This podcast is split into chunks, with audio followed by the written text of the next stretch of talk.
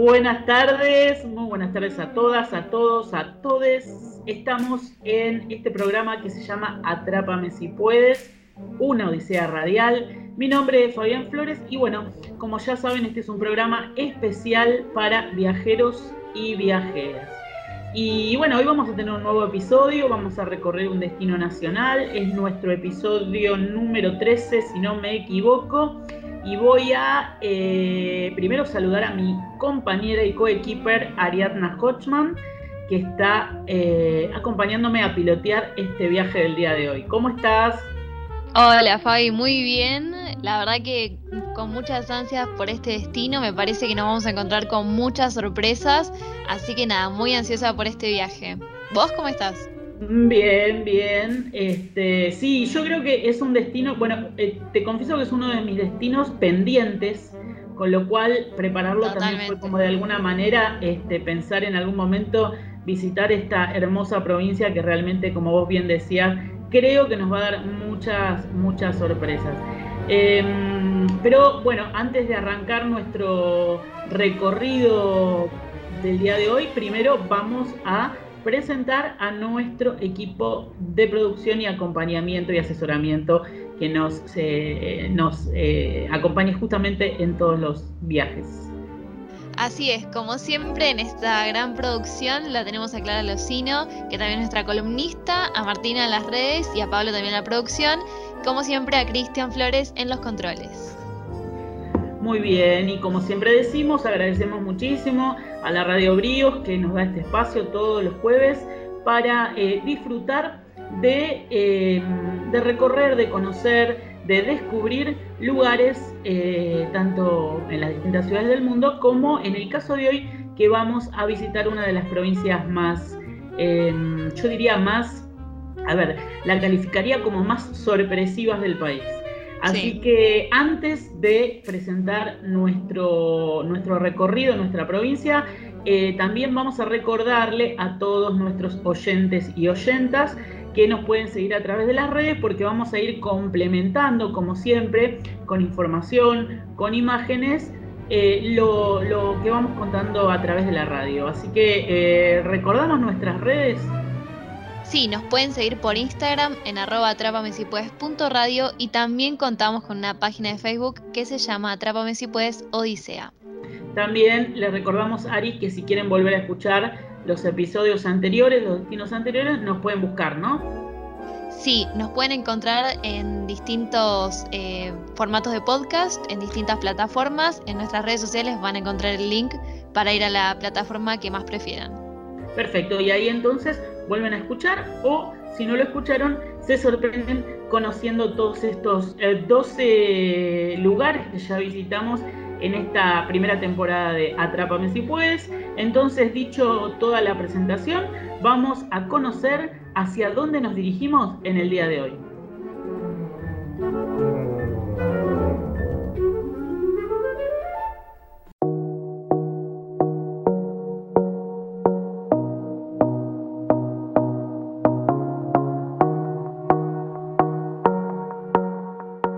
Entre glaciares y fauna, entre nieves eternas y amplios mares, nos acercamos al fin del mundo.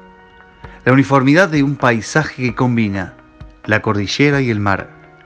La estepa y el ambiente marino se combinan con una historia y una cultura atravesada por lo propio y lo ajeno, por lo nativo y lo inmigrante. Hoy, en el episodio número 13 de Atrápame si puedes, viajamos a Tierra del Fuego.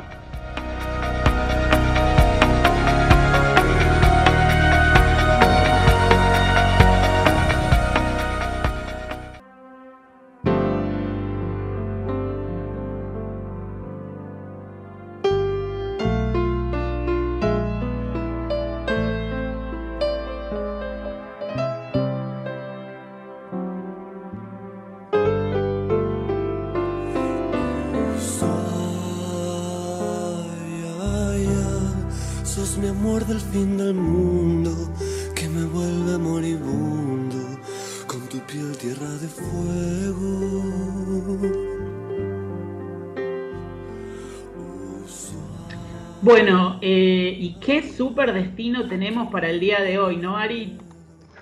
Así es, tenemos, eh, bueno, esta provincia tan particular y la más joven, eh, bueno, en nuestro territorio. Esta provincia, que es Tierra de Fuego, Antártida Argentina e Isla del Atlántico, es, una de las es una de las provincias menos pobladas también fue creada en el año 1990 y su capital es Ushuaia, aunque la ciudad más poblada es Río Grande. Está ubicada en la región patagónica, en el extremo sur de la Argentina, y ocupa un amplio territorio insular, marítimo y antártico, que se extiende desde la isla grande de Tierra del Fuego al Polo Sur, incluyendo la isla de los estados, las Islas Malvinas, las islas del Atlántico Sur, la península antártica y su vértice, el Polo Sur. La provincia se encuentra dividida en cinco departamentos, pudiendo existir más de un municipio o comuna por departamento. Las cinco divisiones administrativas son el Departamento Antártida, Argentina, Departamento Islas del Atlántico Sur, conformado por las Islas Malvinas y los archipiélagos agrupados con el nombre de Antillas del Sur, Departamento Río Grande, Departamento Ushuaia y Departamento Toluín.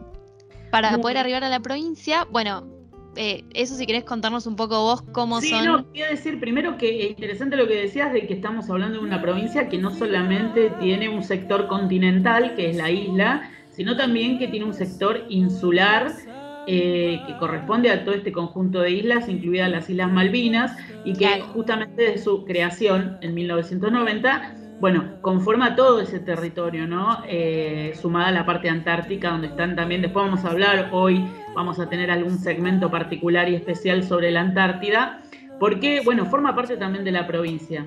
Así que, bueno, un poco contar este, a nuestros viajeros y viajeras cómo hacemos para, para poder este, conocer este destino tan particular como vos decías al comienzo de, de este segmento. Primero, para poder arribar a la provincia por vía aérea, que es eh, uno de los tránsitos más frecuentes que hay, hay dos aeropuertos que son los que tienen mayor circulación, que es el Aeropuerto Internacional de Ushuaia, Malvinas Argentinas, y el Aeropuerto Gobernador Ramón Trejo Noel, que está en la ciudad de Río Grande. También hay uno menor y de flujo, digamos, más exclusivo, que es el aeropuerto Marambio en la base antártica y que justamente, bueno, tiene un destino mucho más vinculado a otro tipo de actividad, no tanto hacia el, turismo, ¿no?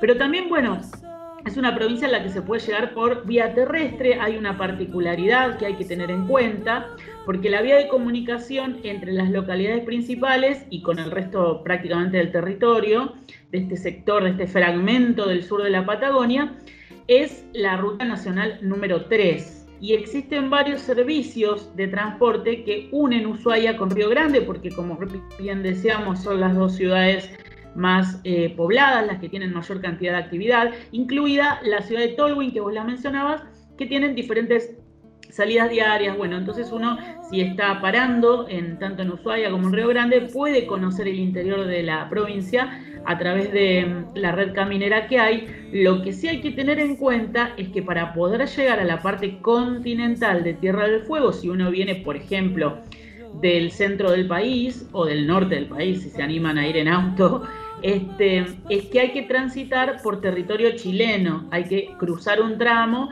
de 150 kilómetros, este, además del estrecho de Magallanes que se cruza en barcaza, es decir, una especie de ferry, donde se suben los autos y bueno, em, se pasa al sector insular de, em, de lo que sería la isla grande de Tierra del Fuego, ¿no?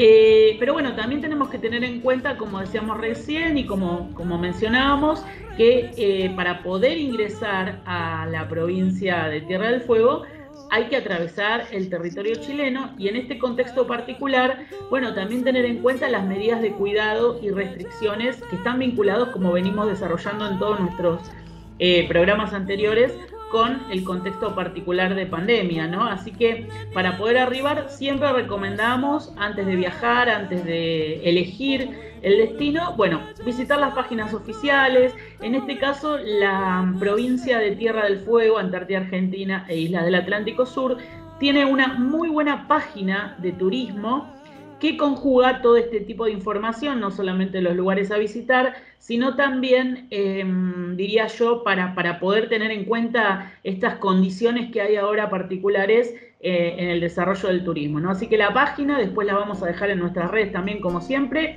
es eh, findelmundo.tour.ar. Y entonces ahí entras y vas averiguando cuáles son las este, particularidades. Hay que decir una cosa, Ari, te cuento que esto es interesante porque va a empezar a, hacerse algo mucho más frecuente en un montón de destinos, que la provincia adquirió el criterio de destino seguro con protocolo y actividades que están garantizadas en todo el territorio fueguino. En realidad, el Consejo Mundial de Viajes y Turismo, a través de un instituto, que es el Instituto de Promoción, le dio a Tierra del Fuego la distinción de Safe Travel, destino viaje seguro, que es el sello de seguridad e higiene del mundo que certifica que la provincia es un destino seguro para el turismo.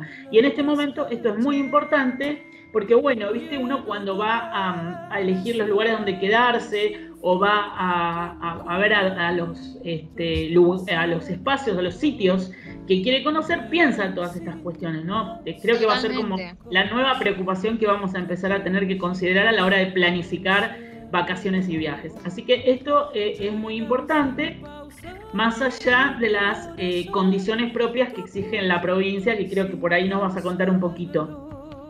Así es, bueno, como bien decías vos, Fabi, el tema de fijarse siempre y chequear las páginas oficiales y también, dependiendo del momento donde estés escuchando este programa, por eso siempre eh, ir a la fuente oficial. Pero bueno, yo les voy a contar un poco de los requisitos para ingresar a la provincia. En primer lugar, tenemos el tema de gestionar el certificado turismo en argentina.gov.ar, llevarlo impreso o directamente tenerlo en el celular en formato de PDF.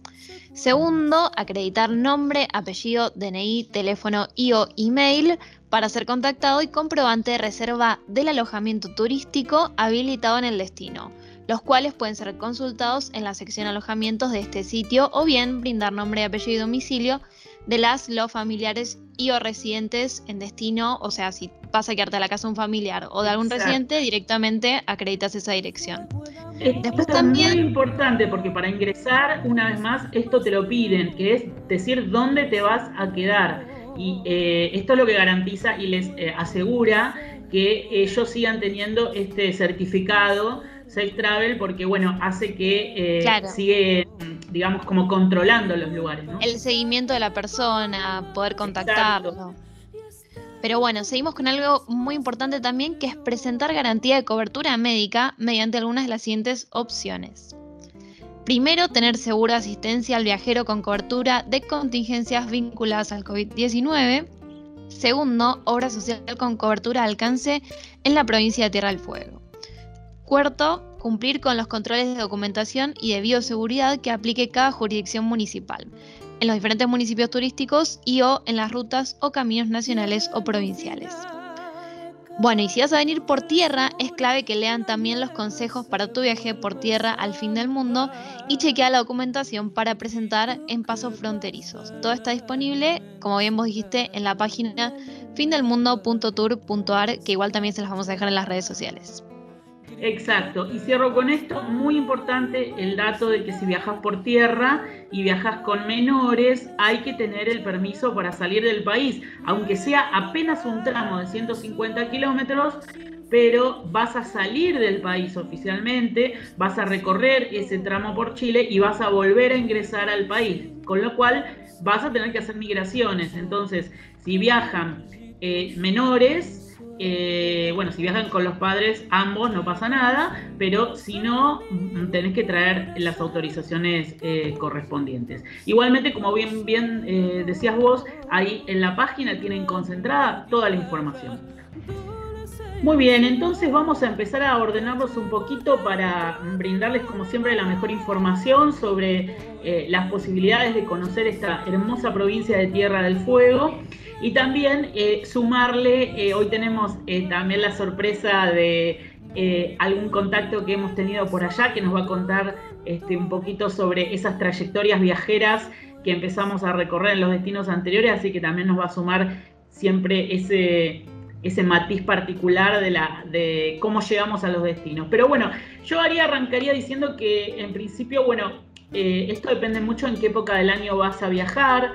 La Patagonia es un destino, diría yo, que eh, se puede recorrer durante todo el año y según si vas en verano o vas en el invierno, va a tener sus eh, particularidades, ¿no? Sus diferentes posibilidades de conocer atractivos muy distintos e inclusive hacer actividades muy distintas, ¿no?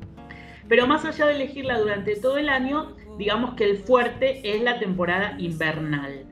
y si vas a elegir ir durante la temporada invernal tenés sobre la ruta 3 justamente el circuito de los centros invernales, donde básicamente la actividad más eh, importante o más, más numerosa es la que tiene que ver con todas las actividades de nieve, básicamente el esquí alpino, el snowboard, snowboard perdón, el esquí de fondo, trineos tirados por perros, motoesquí, caminatas con raquetas, Fíjate que hay ahí como una amplia diversidad de actividades, pero todas vinculadas a eh, la nieve, ¿no? De hecho, si vos entras a visitar la página oficial, yo creo que el principal atractivo que pone en valor la provincia tiene que ver con esto de la nieve. Y uno de los lugares centrales, diría yo, para practicar este tipo de actividades es el Cerro Castor. El Cerro Castor, que es, eh, eh, es el último centro de esquí que se inauguró en nuestro país en 1999 y cuenta con todos los servicios necesarios para hacer jornadas de esquí. Y esto es interesante también porque es tanto para principiantes que se acercan por primera vez a la nieve y que pueden hacerlo en una escuela con los numerosos equipos profesionales que eligen este lugar para entrenar, cuando en el hemisferio norte hace calor, ¿no? Europeos que se vienen hasta acá y bueno, entrenan en, en las pistas del sur argentino. Hasta, bueno, personas que están como, digamos, más entrenadas y que conocen mucho más eh, la actividad de, la nieve, así que es un, espacio para diferentes tipos de público. Eh, el, Cerro Castor dispone de un jardín de nieve infantil, guardería, una escuela de esquí y snowboard, varios restaurantes y confiterías y por supuesto renta de equipos de esquí, de snowboard, bueno, pistas de patinaje, un taller de mantenimiento y reparación de las tablas y un complejo de cabañas si te querés quedar a eh, alojarte justamente al pie del cerro. Eh, bueno, en cuanto a los pases, ahora justamente estamos cerrando, diría yo, casi la temporada invernal. Vieron que este año la nieve llegó tarde, así que ahora están todavía disfrutando de las grandes nevadas. Eh, y aproximadamente el pase eh, para adulto tiene un valor estimado en 4.300 pesos, pero también los precios varían según la edad, la temporada, bueno, hay un montón de factores, ¿no? Sí, Ahora, que justo te iba a comentar, una particularidad del Cerro Castor es que también cuenta con una especie de maquinaria que justamente si falta nieve, esta maquinaria nueva y súper sofisticada como que crea nieve, o sea... Artificial. Exactamente, artificial, así se puede disfrutar, eh, bueno, el cerro durante la temporada sin problemas. Sí, independientemente de, las condiciones climáticas, sí, sí, sí. De hecho, bueno, como decíamos recién, fue el centro de esquí, el último en conformarse así de, a nivel, digamos, importante, inclusive... Eh, mundial, ¿no? Porque como decíamos recién, en, contraestación, muchos europeos vienen a, entrenarse y a practicar, o por lo menos lo hacían en, el momento en que todavía se podía viajar con mayor facilidad. No, te decía que eh, si estás en Ushuaia, por ejemplo, no es necesario alojarse de eh, alejarse perdón, de las ciudades para hacer este tipo de prácticas, porque a 7 kilómetros del centro de la propia ciudad de Ushuaia también tenés la base del Cerro Martial, que eh, se encuentra allí un glaciar colgante de montaña, muchos lo llaman el Titán Blanco, que es el glaciar martial, por supuesto que le da nombre al cerro, y bueno, además de imagínate la belleza monumental que aporta, también es una de las principales fuentes de agua potable, porque los glaciares son fuentes de agua dulce muy utilizado, y em, durante la época más de verano, digamos, todo el paisaje cambia y se modifica y el glaciar se comienza a destacar por ese colorido, por, ese blanco, ¿no? En el medio del colorido del paisaje. Bueno, para llegar ahí es muy interesante, muy lindo, hay mucha naturaleza que rodea y es uno de los lugares más recomendables si estás cerca de, la ciudad de, si estás alojándote básicamente en la, en la ciudad de Ushuaia. Y además lo interesante es que podés hacer el, acceder en tu vehículo particular, pero también se pueden hacer eh, caminatas, se puede ir en bicicleta, es decir, podés complementar eh, la actividad eh, deportiva física con ese lugar increíble al, pie del, hermoso Cerro Martial con su glaciar. Así que esa es otra opción muy linda y muy valiosa para, para viajeros y viajeras que están parando en Ushuaia puntualmente.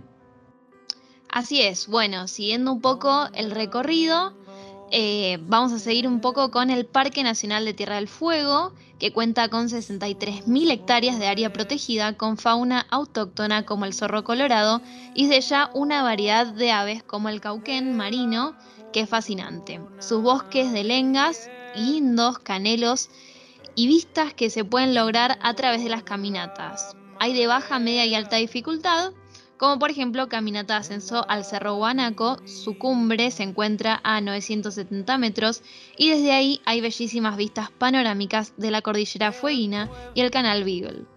Para hacerlo, debido a la dificultad que presenta, hay que registrarse en la web del centro de visitantes, eso tener en cuenta.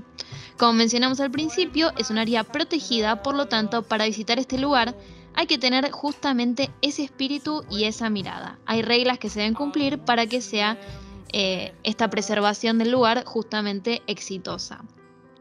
Para llegar, el acceso al parque puede realizarse de dos maneras distintas. La primera y más habitual es ingresar en vehículo desde la ciudad, sea una excursión contratada, taxis, remis o auto particular, tomando la ruta nacional número 3 que conduce hasta el punto de entrada donde se encuentra el puesto de venta de tickets e información. Después tenemos otra opción que es más particular, pero es hacerlo en el tren del fin del mundo. Ese debe ser totalmente sí, alucinante. Increíble, alucinante. Sí, por eso este es otro de los paseos o experiencias que recomendamos. Se puede contratar en la, en la estación ferrocarril Austral Fueguino, que se encuentra a dos kilómetros antes del puesto de entrada.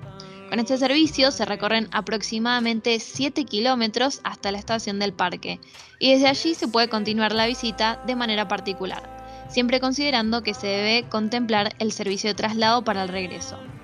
Si no se cuenta con vehículo propio, ¿no? Siguiendo, claro, siguiendo con el este, eh, con este tren del fin del mundo, les contamos que es una locomotora antigua y su recorrido es a través del valle nevado del río Pipo.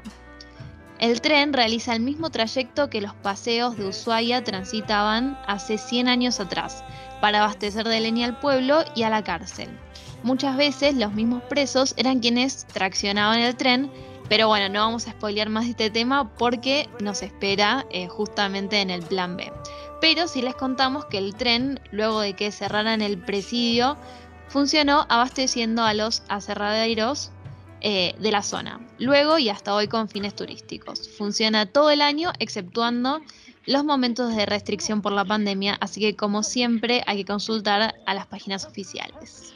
Sí, bueno, después como vos bien decías, en el plan B, por supuesto, tenemos ahí algo relacionado a, a esta zona también y a lo que fue el presidio del fin del mundo. Eh, el Parque Nacional sí verdaderamente es como es uno de los lugares creo más bellos, al menos de lo que pude ver de toda la provincia, llegando hasta ahí, hasta la Pataya. Este, y es muy frecuente, ¿sabes qué? Encontrarse con los castores, ¿no? En toda la, zona esa de, la región. Pero, mm, Ari, te propongo que em, antes de continuar con nuestro nuevo, em, nuevo segmento que siempre em, que hemos incorporado en estas últimas eh, destinos, que es justamente bueno, los alojamientos diferentes que les proponemos, eh, conocer a nuestra, mm, a nuestra amiga viajera eh, de Tierra del Fuego de hoy. Vamos a escuchar su testimonio porque ella nos va a contar primero, eh, bueno, cómo llega ¿no? a, este hermoso lugar, cómo se instala, cuáles fueron sus intereses, por supuesto, porque ella viene de Buenos Aires y termina este, como un proyecto de vida casi eh, alojándose ahí en Tierra del Fuego y también sobre, en su relato nos va a contar un poco cuáles son los lugares que ella recomendaría, como ya fueguina que es, para todos los viajeros y viajeras que quieren este, mm, bueno, visitar la provincia. Siempre es lindo escuchar la voz de los residentes, de los que tienen ese paisaje ¿no? todos los días a su alrededor. Así que bueno, vamos a escuchar a una, querida colega, profesora, eh, Moni Ángel, Mónica Ángel, que nos cuenta su vida y su relación con Tierra del Fuego. Hola, ¿qué tal? Soy Mónica Ángel, docente de, nacida en la ciudad de Buenos Aires, en el barrio de Palermo, y desde enero del 2016 estoy eh, viviendo un hermoso proyecto hecho realidad de haber migrado para Tierra del Fuego. Como te decía, hacía varios años que pensaba venir a vivir a la Patagonia. Y bueno, eh, ya dos años antes iba eh, organizándome para eh, ver cómo dejaba mi hogar en manos de, mi hijo mayor, también pensar de el tema de pedir licencias en las instituciones educativas donde trabajaba, dejar organizado todo eso para este, mudarme. ¿Y con qué me mudé? Bueno, con un, auto eh, recorrimos miles de kilómetros eh, con mi compañero y este, con un gran placer porque no era eh, venir a toda velocidad, sino que tardé cuatro días y medio quedándome en algunas diversas localidades, hablando con la gente, conociendo, hasta que llegamos acá y este, ya había tenido vía virtual eh, un alquiler de un departamento. Así que bueno, este, vine el, 26 de enero llegó acá y ahí todavía en plena vacación, vacaciones de verano, este, pude eh, ir preparando mis currículum para dejarlos en las instituciones educativas, así como en el profesorado. Y en marzo eh, concurso en los, profesorados de acá de la provincia y en la cual gané eh, varias materias y después este, en el 2018 hubo una convocatoria en la universidad en la cual ingreso eh, muy contenta, muy feliz de esta, de esta experiencia. Yo en Buenos Aires lo único que trabajé fue en el nivel superior no universitario y justo este, tiene que ver con mi formación profesora y licenciada en Ciencias de la Educación. Así que bueno, ahora trabajando en la universidad. El destino eh, de llegar acá eh, fue anhelado durante décadas, hasta que ya mis hijos crecieron, cada uno con sus proyectos de vida. Eh, enviudé y bueno, después conocí a alguien que se sumó y se embarcó a este proyecto bastante loco porque soy una mujer adulta y llegar a una provincia sin ningún tipo de posibilidad a lo mejor de trabajar, de prejuicios de que, podía llegar a conseguir, pero mucho no me preocupaba porque eh, había eh, tenido un ahorro como para vivir dos años sin trabajar pero no, este, no fue necesario porque inmediatamente ya en, marzo ya estaba trabajando. Cada rinconcito de Tierra del Fuego es espectacular.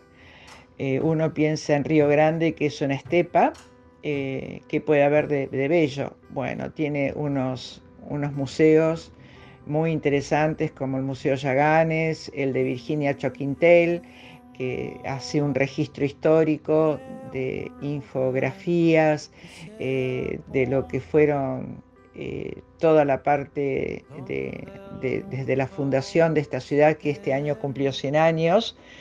Eh, también tenemos algunas playas muy interesantes con reservas de una pequeña isla de reservas de, de aves, distintas aves, y después hay otra que son de pingüinos, eh, una diversidad también de, aves migratorias eh, que le dicen este, el ave colorado, que pequeñísimo y que viene acá a alimentarse y después recorre kilómetros y kilómetros hasta llegar a Río de Janeiro y luego este, va a México y de México a Canadá. algo muy interesante. Este, están chipeados algunos de ellos y entonces se sabe que, bueno, largos, vive largos años y este, después tenemos eh, lugares como la, misión, eh, la primera escuela agrotécnica, que ahí eh, hubo una reserva de los hermanos salesianos con los, en la época del genocidio, de, este, de la etapa de la conquista del desierto, que bueno, que ahí los aculturizaron y hay todo un museo temático, un museo eh, con eh, y fotografías o, o daguerrotipo, creo que se denomina, eh, muy interesante para reconstruir la historia de Río Grande.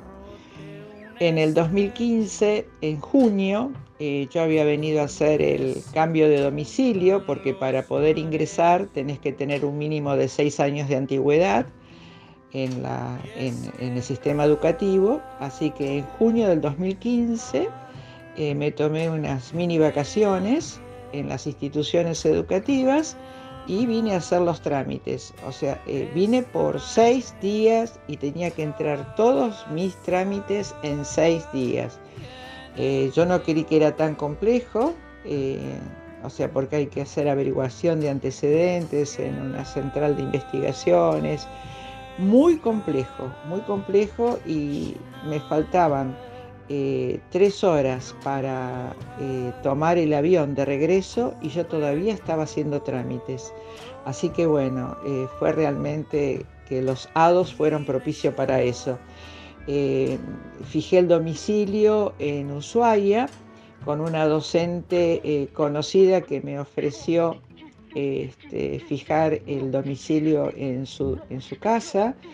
O sea, yo la conocía a través de una docente que, vive en Buenos Aires y que era compañera mía de trabajo, su hermana, profesora de matemática, eh, me, ofreció ese, dar eh, la residencia en su domicilio. Bueno, este, pero Vine en invierno, patiné, caí sobre el hielo y, es o sea, muy irregular, con muchas pendientes. Yo decía, ¿cómo hago para manejar acá con la nieve y el hielo?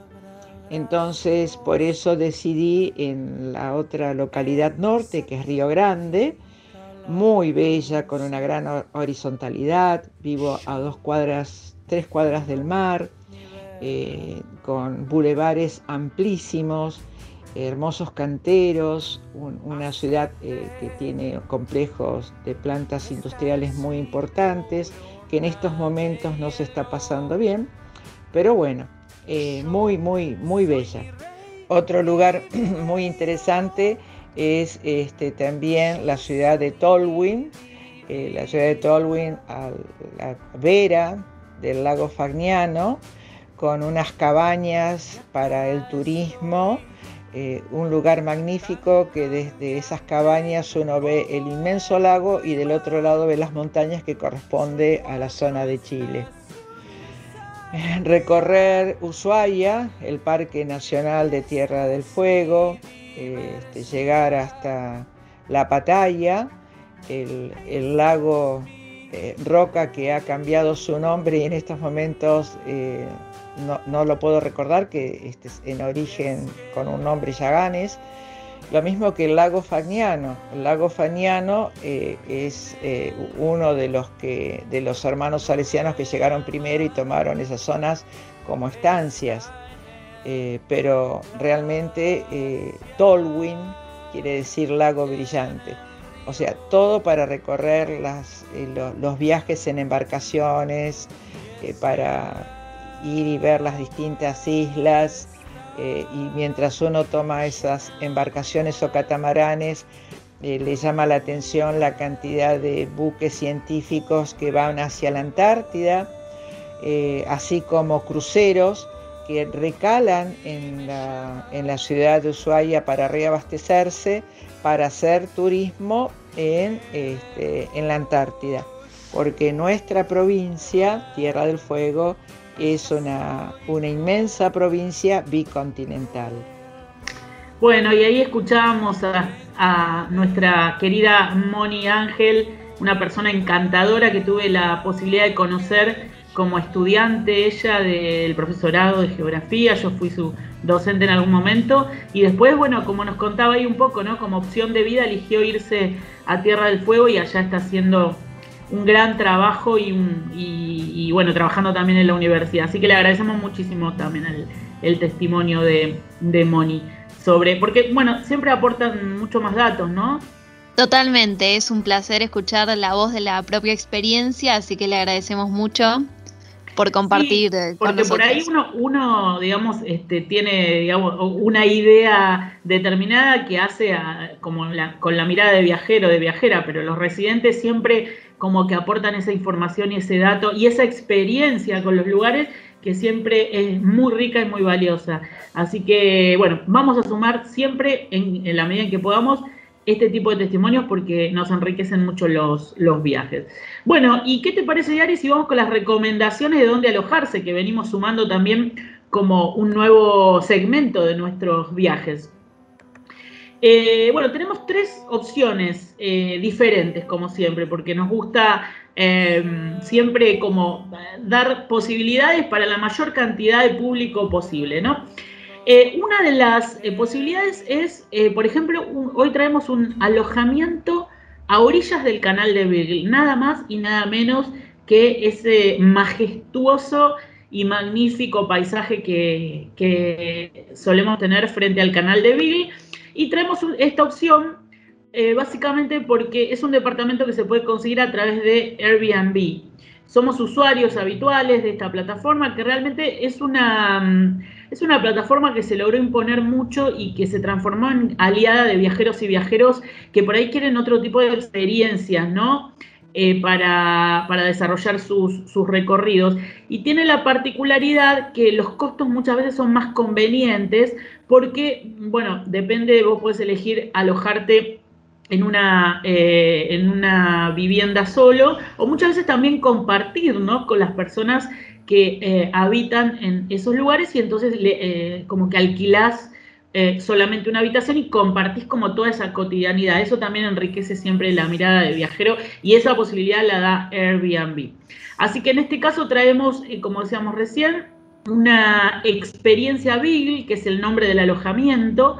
Se encuentra justamente a orillas del canal, es un lugar muy cálido y neutro en su decoración y esta eh, elección particular de alojamiento permite también que uno pueda vivir a un ritmo muy diferente, ¿no? Con la, con la fluidez de estar en un hogar, no en un hotel, como digamos que es como otro tipo de experiencia de viajero. Acá el hecho de estar en un hogar, de cocinarte, por ejemplo, em, o poder comprar en los negocios locales los productos más típicos, ¿no? Tenerlos a mano en la alacena, en la heladera. Bueno, todo eso hace que sea totalmente em, diferente justamente la experiencia de alojarse, porque como también venimos un poco pregonando en nuestra idea del viajar, de que el lugar donde uno se va a quedar no es solamente el lugar donde vas a dormir, sino también es el, el lugar donde vas a pasar parte de ese viaje, ¿no? Así que bueno, en este caso, estando frente al canal, o si tenés que, podés elegir, por ejemplo, navegar, ¿no? Por, por el, canal, porque hay varias ofertas de excursiones,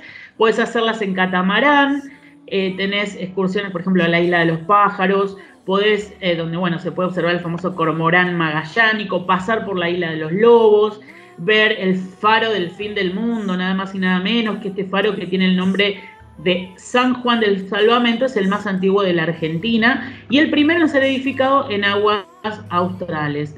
Así que bueno, esa es otra posibilidad. Hay varios indicios que muestran también hay toda la lógica y las relaciones que hay entre el faro del fin del mundo y, en quien se habría inspirado ¿no? Julio Verne y todas las, toda su literatura, bueno, de alguna manera es trasladarse a todo ese mundo y sobre todo visitar el canal de Bill, yo creo para todos aquellos amantes de la naturaleza es muy importante porque es el lugar donde puedes llegar a ver la mayor cantidad de fauna marina, ¿no? Es posible hacer excursiones, pero también desde la propia costa eh, ver eh, algún tipo de, la gran diversidad de fauna marina que tiene eh, toda, la, toda la zona. Así que nuestra primera opción entonces es esta experiencia Beagle, como la llamamos, que se puede conseguir a través de Airbnb. Bien, bueno, ahora vamos a seguir con una opción que ya la dijimos antes, pero bueno, eh, justamente en esta provincia también nos encontramos con eh, todo este tema del glamping. Pero bueno, ahora les vamos a contar un poco más. Sí, es genial. Y también les vamos a dejar imágenes en nuestras redes sociales porque verdaderamente eh, debe ser una experiencia inolvidable para hacer.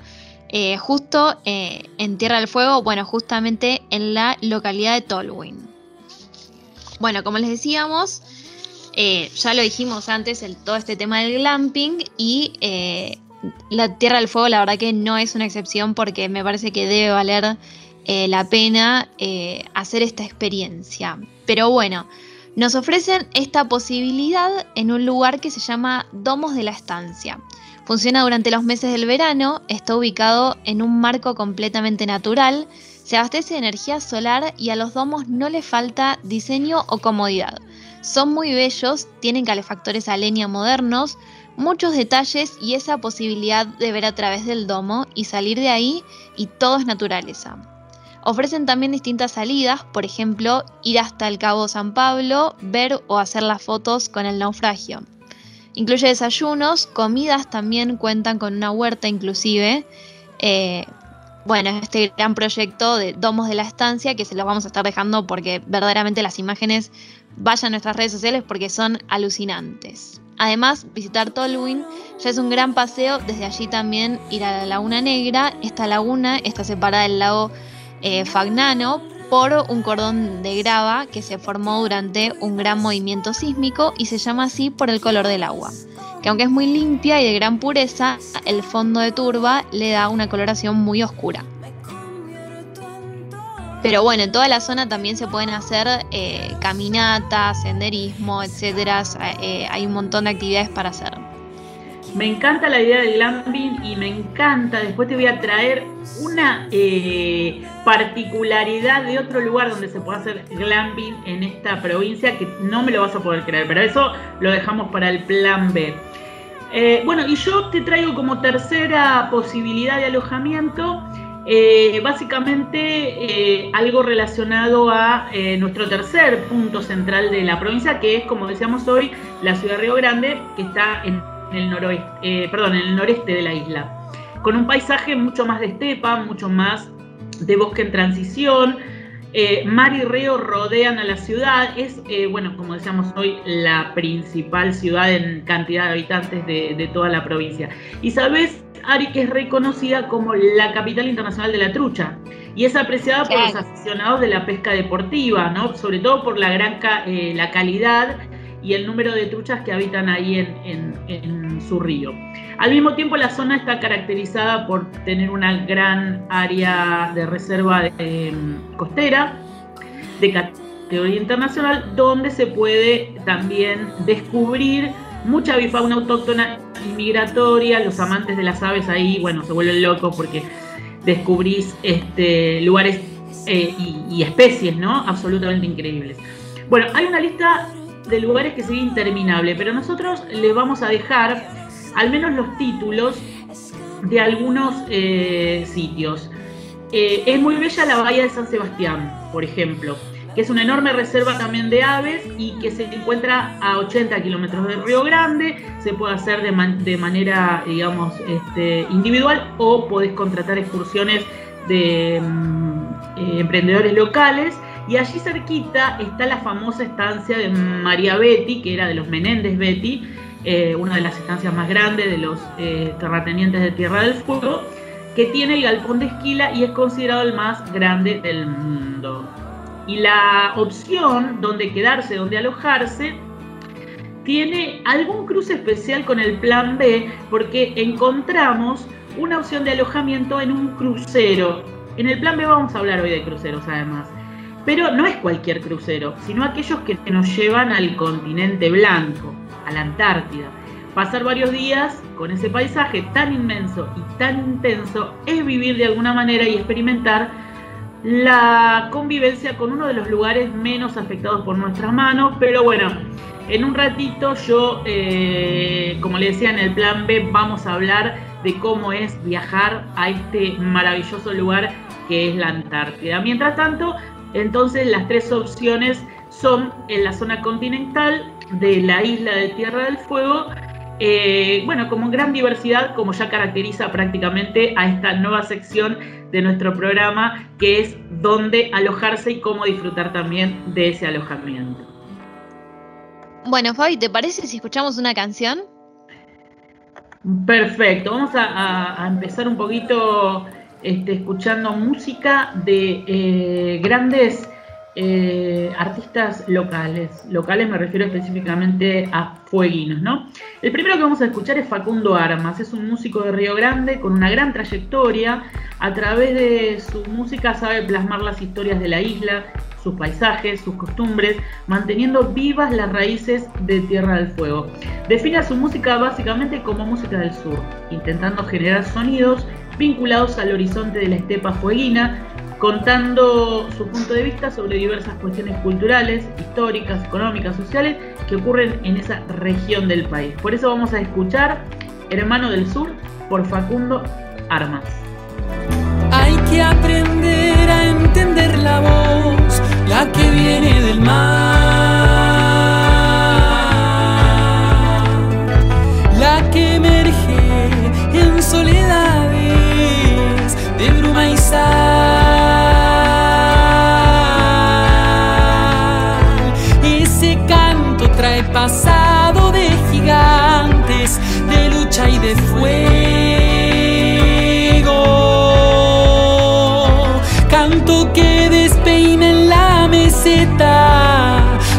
juega con vos. Si lo quieres desafiar, si lo quieres desafiar, viento ancestral.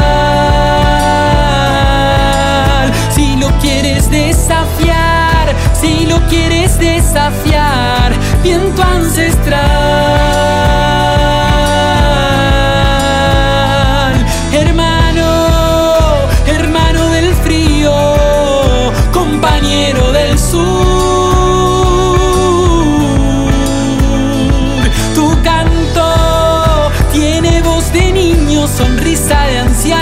Es canto de amor.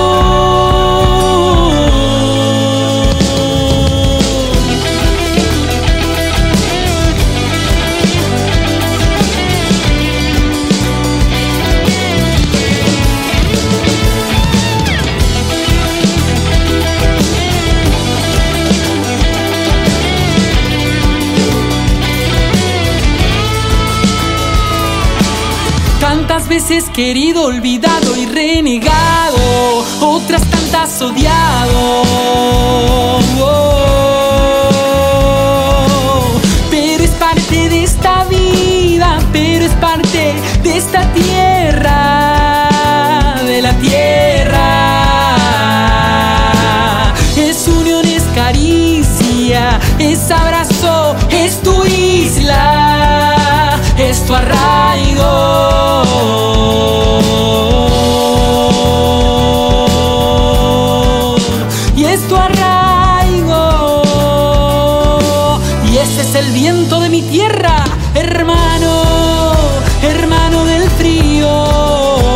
compañero del sur.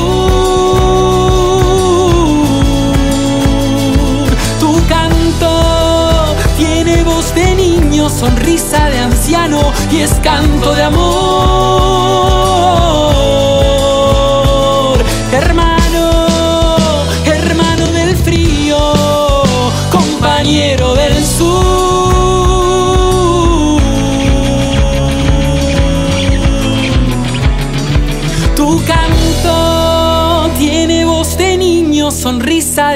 Y es canto de amor.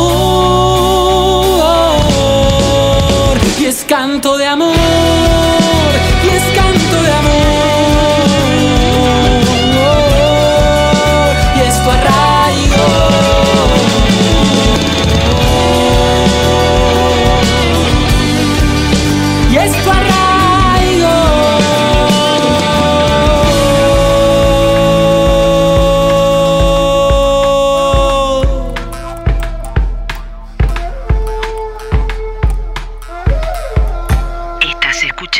Atrápame si puedes, una odisea radial, jueves 19 horas por Radio Bríos.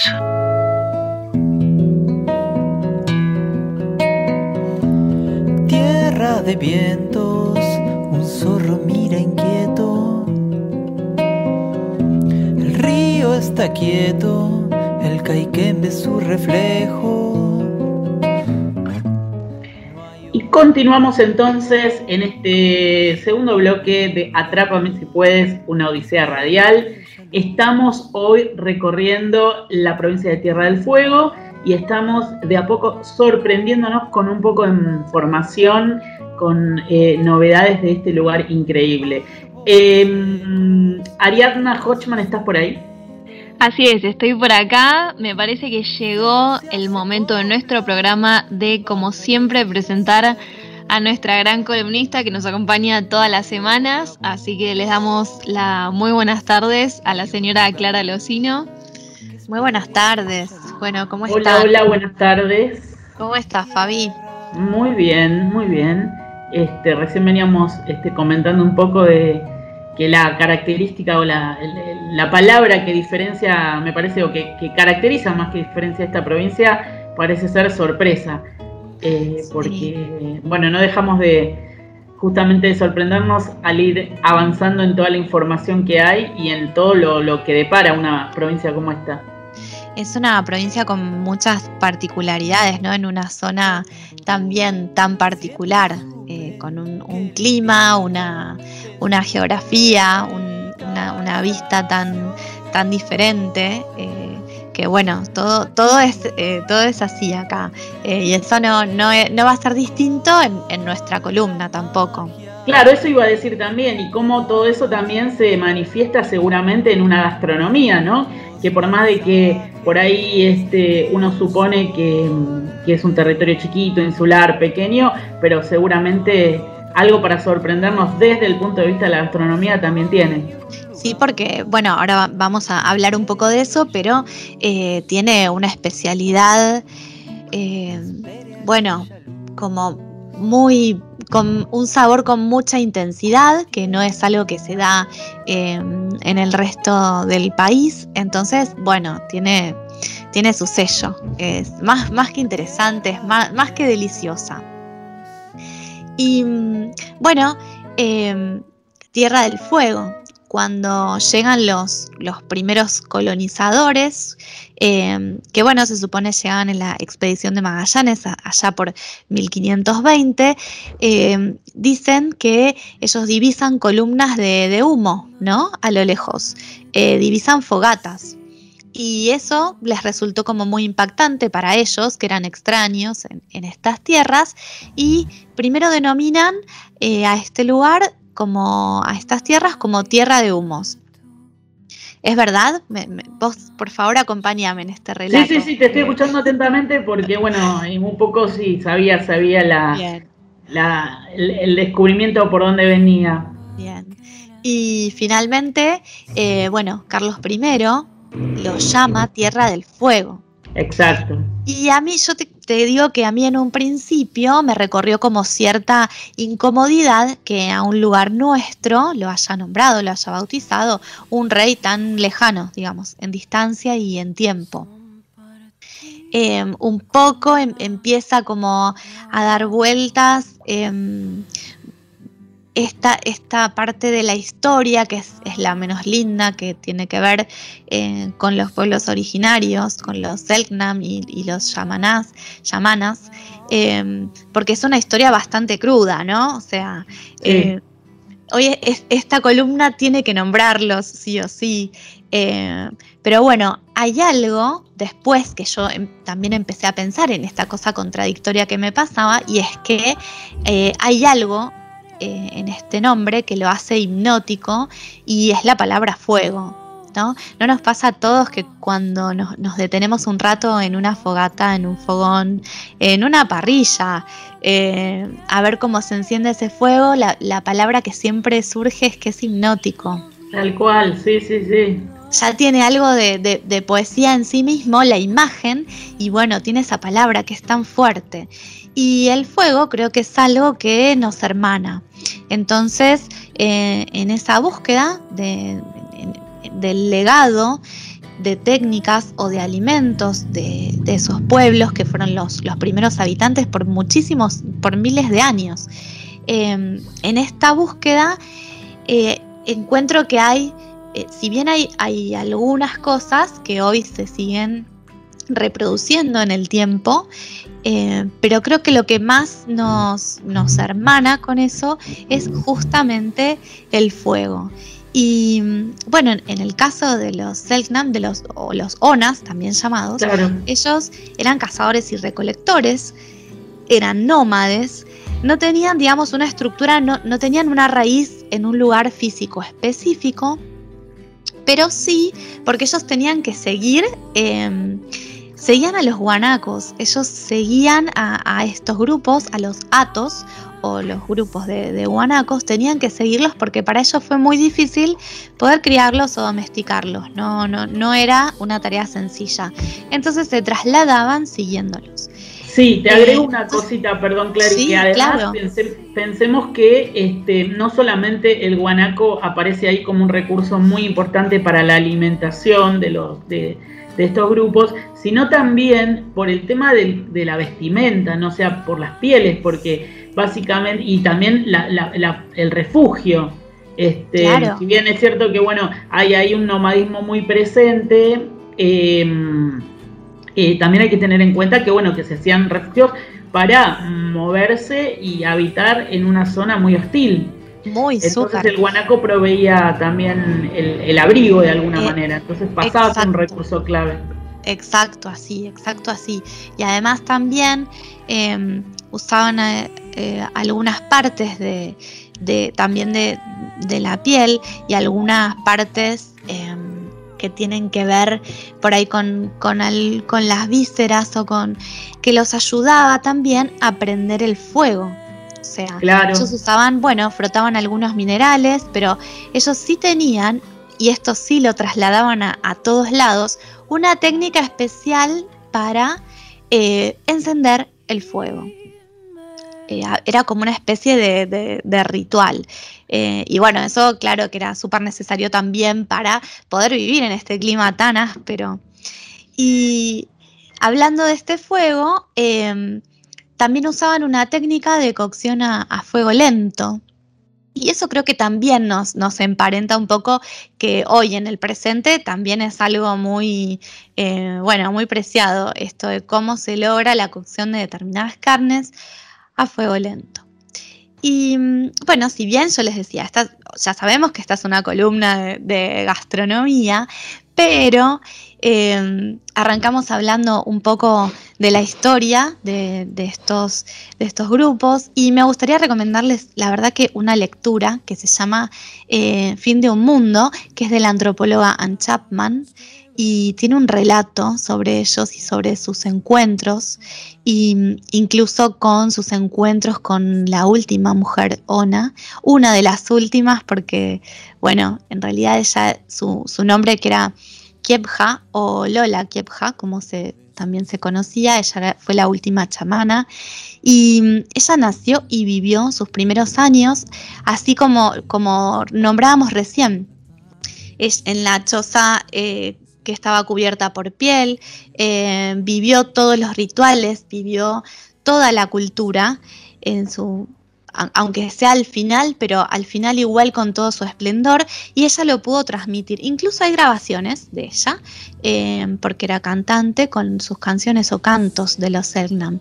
Eh, bueno, es más que interesante. Y mm, bueno, un poco de, también de la alimentación que, ella fue reproduciendo y siguiendo hasta el final de sus años. Eh, tiene, tiene, mucho que ver con lo que hoy es eh, la, digamos, los productos estrellas en Tierra del Fuego. Y eh, bueno, vamos a, empezar por uno de los platos fuertes, vamos a meternos como de lleno acá. A ver. Y vamos a tener que nombrar a ella, que va a ser, es, la estrella de, de Tierra del Fuego, creo yo, que es la centolla. Claro. Bien, ¿la centolla, vos probaste centolla alguna vez? No, nunca, nunca, nunca. Es un, es, un, es un producto muy eh, preciado, digamos, ¿no? Súper, súper preciado. Eh, la recomendación siempre es probarlo en el lugar, ¿no? Eh, ahora vamos a hablar un poco de eso, esa es la recomendación. Pero bueno, se puede conseguir, se puede conseguir congelada o algún producto que se haya un poco elaborado, procesado a base de centolla, pero lo ideal es en el lugar. La centolla es una especie, bueno, de alto valor gastronómico, como decíamos, em, su crecimiento es lento y ese es como el principal recurso pesquero eh, del canal del Beagle. De hecho, bueno, hay para proteger la sobrepesca, hay una temporada que está estipulada eh, que se extiende del 1 de marzo al 30 de junio. Eh, hay como toda una cuestión em, que tiene que ver con em, no solo la, la protección, sino el impulso de digamos, no me gusta usar la palabra publicidad porque en realidad es el impulso de este producto. Eh, bueno, la cuestión es que hay, un, eh, hay una ruta de la centolla. Ah, mira vos. ah, y un detalle que me olvidaba también es que hay un proyecto de ley para declarar a esta ruta de la centolla de interés nacional. Eh, un poco vamos a contar de qué se trata esta ruta. Eh, es un corredor de turismo rural que está impulsado por familias, como te contaba antes, que habitan Puerto Almanza y también gente de la agencia de extensión del INTA en Ushuaia. La idea es dar a conocer el trabajo justamente de los pescadores de la zona el trabajo que hacen, bueno, con la centolla como protagonista, que decíamos que un poco era eh, protagonista de, esta columna. Eh, y bueno, por eso tiene, eh, la ruta tiene el nombre de la ruta de la centolla.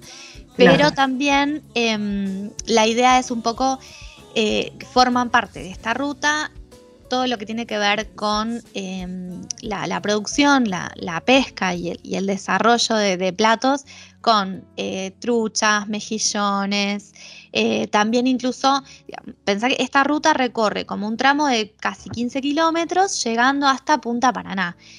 Y mm, incluye plantaciones de frutas finas y hortalizas.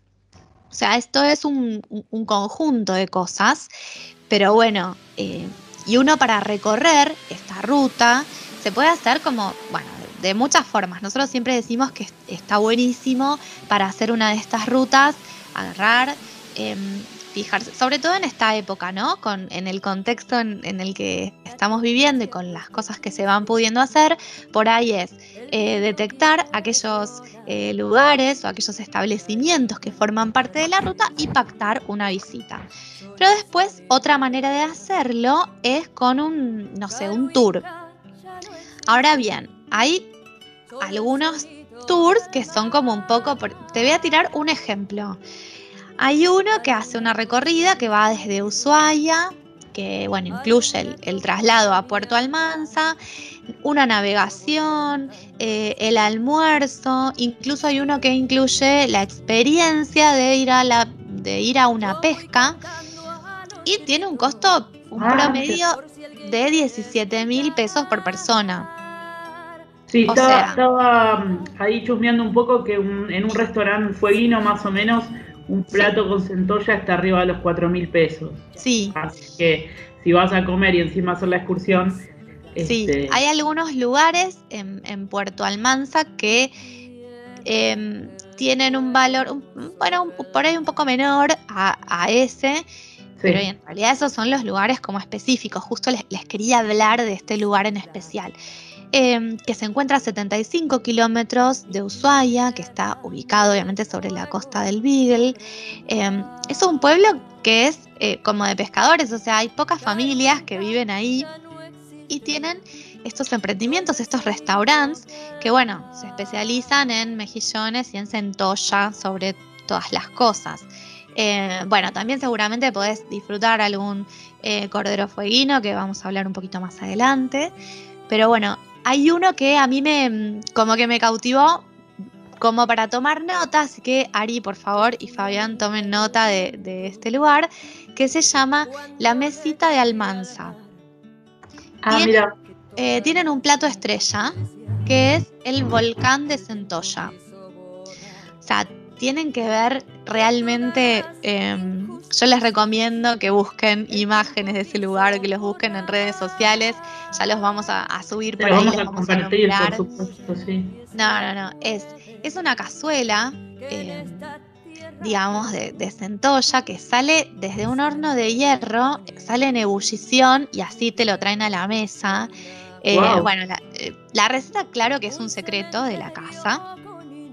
Eh, quien lo prepara, quien es su anfitriona, es eh, María Loreto y eh, prepara, digamos, la centolla con una receta familiar en esta versión volcán, que lleva crema, lleva un pan rallado gratinado, bueno, y demás. Es.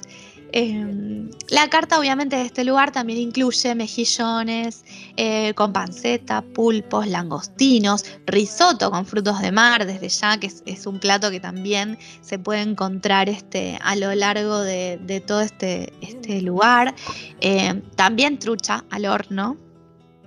Bueno, tiene como una carta bastante... Claro. Yo sí Y muy vinculada a los productos también de la, del lugar, ¿no? De, los productos regionales, digamos. los productos regionales y en este caso, bueno, todo lo que tenga que ver con, eh, bueno, con los frutos de mar y, y pescados, que para mí son deliciosos. O sea, yo sé que esto va en, en el gusto de cada uno, pero para mí es, es realmente es una exquisitez.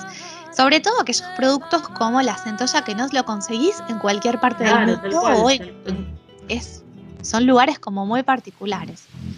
Em, y un poco para, para mezclar un poco y entrelazar con la historia, muy cerca de acá, de este lugar, de Puerto Almanza, hay, eh, está muy cerquita la estancia Haverton, que recibe ese nombre porque fue el lugar de origen de eh, Mary Ann Berder, que era la esposa de Thomas Bridge. Thomas Bridge, bueno, es Bridge, Claro, ellos, bueno, Claro, ellos dos son fundadores de esta estancia. claro. Thomas fue el primer hombre blanco, digamos, en vivir en Tierra del Fuego, en, en- en radicarse aquí. Él viene con su padre adoptivo en una misión anglicana, que también era, eh, era pastor, digamos. Él viene desde niño, o bueno, desde sus 14 años aproximadamente, y él eh, convive con los yámanas y aprende su lengua. De hecho, hace un diccionario eh, una traducción de, de muchísimos vocablos del inglés al, al yamana. Sí, además, además Sí. fue muy, eh, digo, además fue muy, eh, muy importante para toda la región, porque como vos bien decías, introdujo también toda la, la cuestión de, del vínculo con las poblaciones de ahí originarias y fue como, digamos, tuvo como esta, esta, esta forma mucho más, no tan represiva, sino más bien de integrarlos, ¿no? O sea, iba, iba con el tema de la religión, pero terminó, como vos bien decías, haciendo un fuerte intercambio cultural. Sí, eh, viene con, digamos, yo lo, lo- lo veo como desde el otro lado de la historia, por ahí, desde esa parte don- del, del encuentro, que también la hablábamos, por ejemplo, y, y- y contábamos alguna historia cuando hablábamos en nuestro episodio de, de Chubut con, con los Claro. colonos galeses. Em, creo que esta es una historia muy parecida, porque la idea era justamente esa. Si bien, claro que vienen desde otras tierras, pero bueno, eh, me parece que es algo que también se da hoy en día, cuántos de nosotros también nos vamos a, a- a quedar a otros lugares y se tiene que producir un encuentro cultural ahí. Y este no fue desde lo represivo, sino imagínate que él realmente aprendió su lengua, eh, hizo, genera un diccionario, o sea, es como, me, parece, bueno, que es la otra parte, la otra cara de, de esta historia. Y además de eso, él también ya era testigo de la, de la pesca artesanal de la centolla. Eh, estamos hablando de 1856 aprox. Y Claro. así que esto no es, no es algo nuevo, sino es algo que ya lleva muchísimos años. Y muchos de estos pescadores lo siguen haciendo de, de esa manera. Eh, sigue existiendo esta pesca artesanal. Y, pero bueno, eh, quería traerlo como, como a la historia porque me, me pareció que es más que interesante. Digamos, todo lo que, todo, todo lo que atraviesa y, y recorre eh, es súper interesante. Además, ellos van a, traer algo que, bueno, también viene con, otros de, esta congregación, digamos, que es el ruibarbo. Entonces acá es donde también me parece lindo contar un poco de este intercambio cultural del que hablábamos. Em, el ruibarbo, bueno, es una planta, claro, comestible. Em, lo traen ellos, los primeros misioneros, digamos, anglicanos. Eh, y con el paso del tiempo esto quedó, quedó en la gastronomía fueguina. O sea, se usa para hacer, eh, se usa solamente, digamos, una parte del tallo de, de la planta porque la parte de las hojas es más bien venenosa. Pero el tallo es delicioso y se usa muchísimo para hacer dulces, eh, bueno, mermeladas, tartas, también se puede comer salado para como acompañamientos, pero bueno, digamos, esto, esto quedó, esto que el vino aprendió muchas cosas, contó y además, eh, bueno, introdujeron esto que llegó para quedarse. Bien, em, no vamos a dejar de nombrar eh, algo que también se destaca en esta, digamos, gastronomía fueguina, que son, eh, bueno, mejillones ya los nombramos, pero las vieiras, la merluza negra. La merluza negra es otra de las estrellas, digamos, del lugar, y la trucha fueguina. Estos platos los vas a poder encontrar, digamos, a lo largo de, todo el territorio y, bueno, preparados en cada lugar como su especialidad, ¿no? Eh, qué sé yo, puede ser la merluza incluso, no sé, hasta con una salsa de, camarones, eh, no como una, explosión ahí de sabor, pero estas son como, eh, bueno, las, las, otras perlas o estrellas. Clara, te pregunto de paso porque me parece que tiene relación con este tipo de producto del cual venimos hablando, que hace unos pocos días, no tanto unas semanas, se conoció que Tierra del Fuego prohibió las, las salmoneras. Eh, sí digamos que es, eh, digamos, todas las zonas de donde se explotaba el salmón rosado, ¿no? Sí, sí, de eh, hecho era algo que creo que también, digamos, amenazaba un poco em, a los criadores, a los criadores de, de, centollas y justamente, digamos, había como una preocupación por la contaminación de las aguas. Eh, y bueno, y finalmente sí, em, salió la, prohibición. En realidad es algo que, se viene trabajando hace muchísimo tiempo.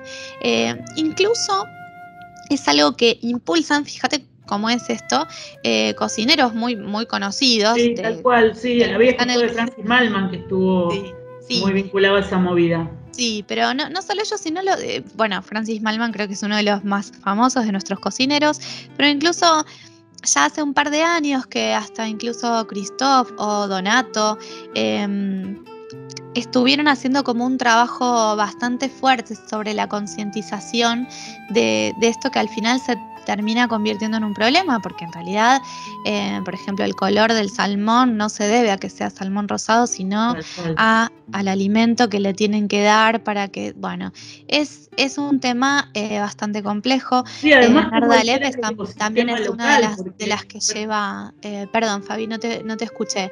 No, digo que también como altera el ecosistema local porque estás introduciendo una especie que nada tiene que ver con eso y bueno, un poco el impacto era, era muy importante porque ponía riesgo otro especies. Exacto, correcto, es así. Eh, se veían bastante, te decía, los, los em, bueno, los, los criadores de, todas las, los pescadores veían la amenaza y cada vez estaba, eh, estaba creciendo más y más. Eh, pero bueno, por suerte hubo, hubo reacción y bueno, y, tuvo, tuvo éxito toda esta movida que empezó ya hace unos, unos años. Así que sí, es así. Creo que, bueno, van a encontrar como el ecosistema va a encontrar una, estabilidad un poco mejor. Em, en esto de, nosotros hablamos de, las rutas del vino o de la centolla en este caso, o todas las rutas de las que hablamos, em, desde el lado de las personas que lo vamos a disfrutar. Pero como siempre decimos, estas rutas tienen que ver con el cuidado de ese producto. Y es algo un poco que hablábamos con Ezequiel en la columna eh, de, México. Y me parece que eso es una clave. Eh, no solo cuando vos vas a disfrutarlo, si vos te encontrás con realmente ese, ese producto tan querido, tan amado y, que está producido con mucha seriedad y mucho profesionalismo, si vos te encontrás con eso, la experiencia va a ser una y la economía local también va a ser una y si no, la cosa se complica. Así que bueno, eh, espero que sea eh, un alivio para todos los productores de, la zona. Exacto. Bien, y mm, bueno, algo más que tenemos que les había dicho antes, que es el cordero fueguino, que es diferente al cordero patagónico, que también ya lo trajimos en, algunas otras de las columnas. Eh, pero ¿por qué es diferente? Porque la alimentación, eh, digamos, de este, del cordero está muy influenciada por el aire marino, eh, hace que, digamos, y bueno, obviamente toda la, región, ¿no? Que está tan cerca de, otra geografía, hace que tenga un sabor particular. También debo decir que eh, la faena de estos animales es como de menor tamaño, entonces, bueno, hace que la carne también sea un poco más tierna. Claro. Y entonces esa es una característica bien concreta eh, del cordero fueguino. A todos aquellos que, que les gusta o que prueban estas carnes, eh, bueno, esta es como la distinción. Y mm, bueno, vas a ver que en, un montón de lugares lo van a hacer seguramente a la cruz y capaz que así, en el medio lo encontrás, en el medio de un campo. Eh, es bueno, es, esa es la, cuestión muy casera de este plato. Después, em, para cerrar esta columna de hoy, tengo como una, así, una perlita más que es el café de la montaña o café del mono. Ah, ¿y eso? Te cuento quién es el mono. Es, eh, bueno, es una persona que es Juan Carlos eh, Loveche, que es el creador de este café. Esto se puede probar en eh, Villa Las Cotorras, eh, se prepara, es algo, bueno, es una exquisitez y por supuesto que lo promocionan como un café único en el mundo y en realidad es único en el mundo y mm, cuando vienen turistas desde el exterior vienen a probar este café, está muy, muy bien pensado, la verdad es una genialidad. Este café se prepara en un fogón en una pava, tenés que ver, después voy a subir alguna imagen porque en una pava como las que usaban nuestras abuelas. Y ah. mm, la particularidad es que se necesitan brasas de lenga para, hacerlo en este fogón. En esas brasas de lenga incluso se, se quema azúcar que se le va a agregar este café. Y también va a llevar, escuchad todo esto, coñac, whisky, ginebra, crema de cacao, pisco, caña quemada, grapa de 60 años y cáscara de naranjas que también son, eh, primero, primero se queman en estas brasas de lenga y después son sumergidas en este, brebaje y también por último un toque de canela. Yo no puedo imaginarme el sabor Mira que lo intento, no puedo imaginarme lo que debe ser el sabor de este café. Bueno, es famosísimo y vienen como de todos lados para, para probarlo. Así que nada, me pareció como una, una perlita para cerrar eh, eh, este conjunto de sabores. Em, se nota que es un, bueno, Tierra del Fuego es un lugar realmente muy particular, es muy diferente. Incluso estos lugares que ellos dicen que son, son, por supuesto, sencillos, pero esa cocina y esa gastronomía no la conseguís en otro lugar. Claro, y eso es lo que hace que sea interesante también porque tienen platos a partir de productos que prácticamente son únicos, ¿no? Son únicos, son del lugar, eh, incluso algo más. Em, los bosques fueguinos, porque estamos hablando, por supuesto, muchísimo de todo lo que tiene que ver con, eh, bueno, la parte del canal del Beagle y demás, pero los bosques fueguinos te regala como una variedad de hongos. Em, bueno, los condimentos que vos quieras, o sea, todas las hierbas que vos quieras, eh, frutos. Es realmente un, eh, hay una producción en esos bosques, bueno, las frutas finas también, pero es como muy, muy interesante. Las variedades de hongos también son únicas. Todo, tiene, todo tiene que ver con este clima donde todo esto crece o donde los animales se crían, tiene que ver con esta geografía y este clima, eh, que es único también. y me parece que acá hoy el gran protagonista de la parte gastronómica sin duda es el mar, ¿no? En una provincia como esta no puede dejar de serlo. Así que bueno. es, es el mar sin duda. Pero bueno, también no, no, quería dejar de nombrar toda la, eh, esta otra área de, bosques y todos los productos que, que, hay para ofrecer, porque realmente también forman parte de este conjunto de, productores. Y es muy, me gusta todo esto que realmente em, hay una movida para, eh, bueno, producir conciencia y, producir bien, producir rico y bien. Muy bien, bueno, eh, la verdad nos vamos satisfechos de tanta información y de cosas tan, tan ricas. Así que nos encontramos en el próximo viaje. Nos encontramos en el próximo viaje y mm, yo voy a tener en mi cabeza este volcán de Centolla hasta que podamos ir a visitarlos. Y Pero bueno, ya nos vamos a poner a pensar en el próximo destino. Muy bien, buena semana entonces. Muchas gracias, para vos también. Bueno, y mientras hacemos un alto, eh, un poquito de música, si te parece, querida compañera. Así es. Bueno, primero les voy a leer un poco un fragmento de esta nueva artista que vamos a escuchar, que dice así, cuando pienso en Tierra del Fuego se me pone la piel de gallina, mi provincia me genera un montón de sensaciones y siento que de alguna manera todos nos transportamos a las montañas, al mar. Es lindo sentir que uno puede volver y que lo reciben siempre con los brazos abiertos. Estas palabras son expresión de la cantautora fueguina Luisina Quipes, que nació y se crió en Ushuaia. Además, es compositora de proyectos audiovisuales, orquestación, productora y docente. Su música sintetiza el mix de las obras de raíz folclórica y la música académica contemporánea. De su álbum Tras Luz, vamos a escuchar ahora Plegaria sin prisa por Luisina Quipes. He venido a encontrarme, has venido a encontrarte. Un espejo nos refleja, un desorden tropieza aquí.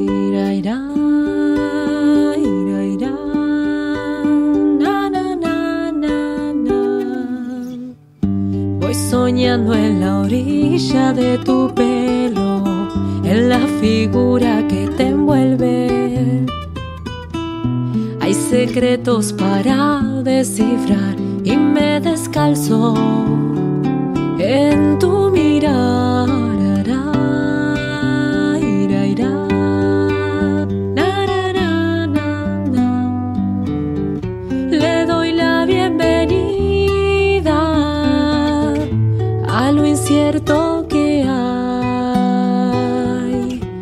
sembrando ilusiones sin prisa. Me siento a esperar.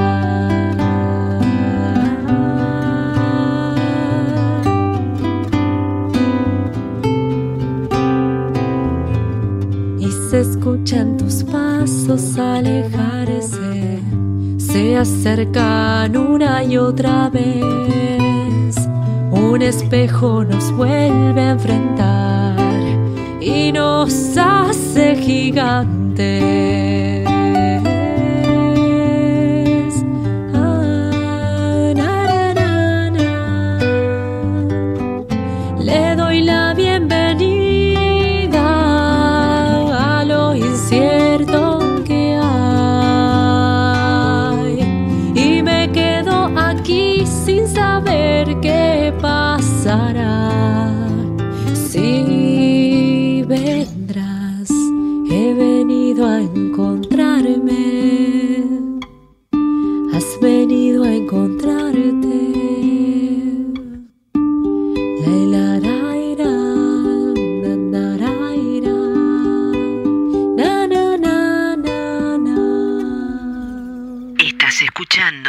Atrápame si puedes, una odisea radial, jueves 19 horas por Radio Bríos.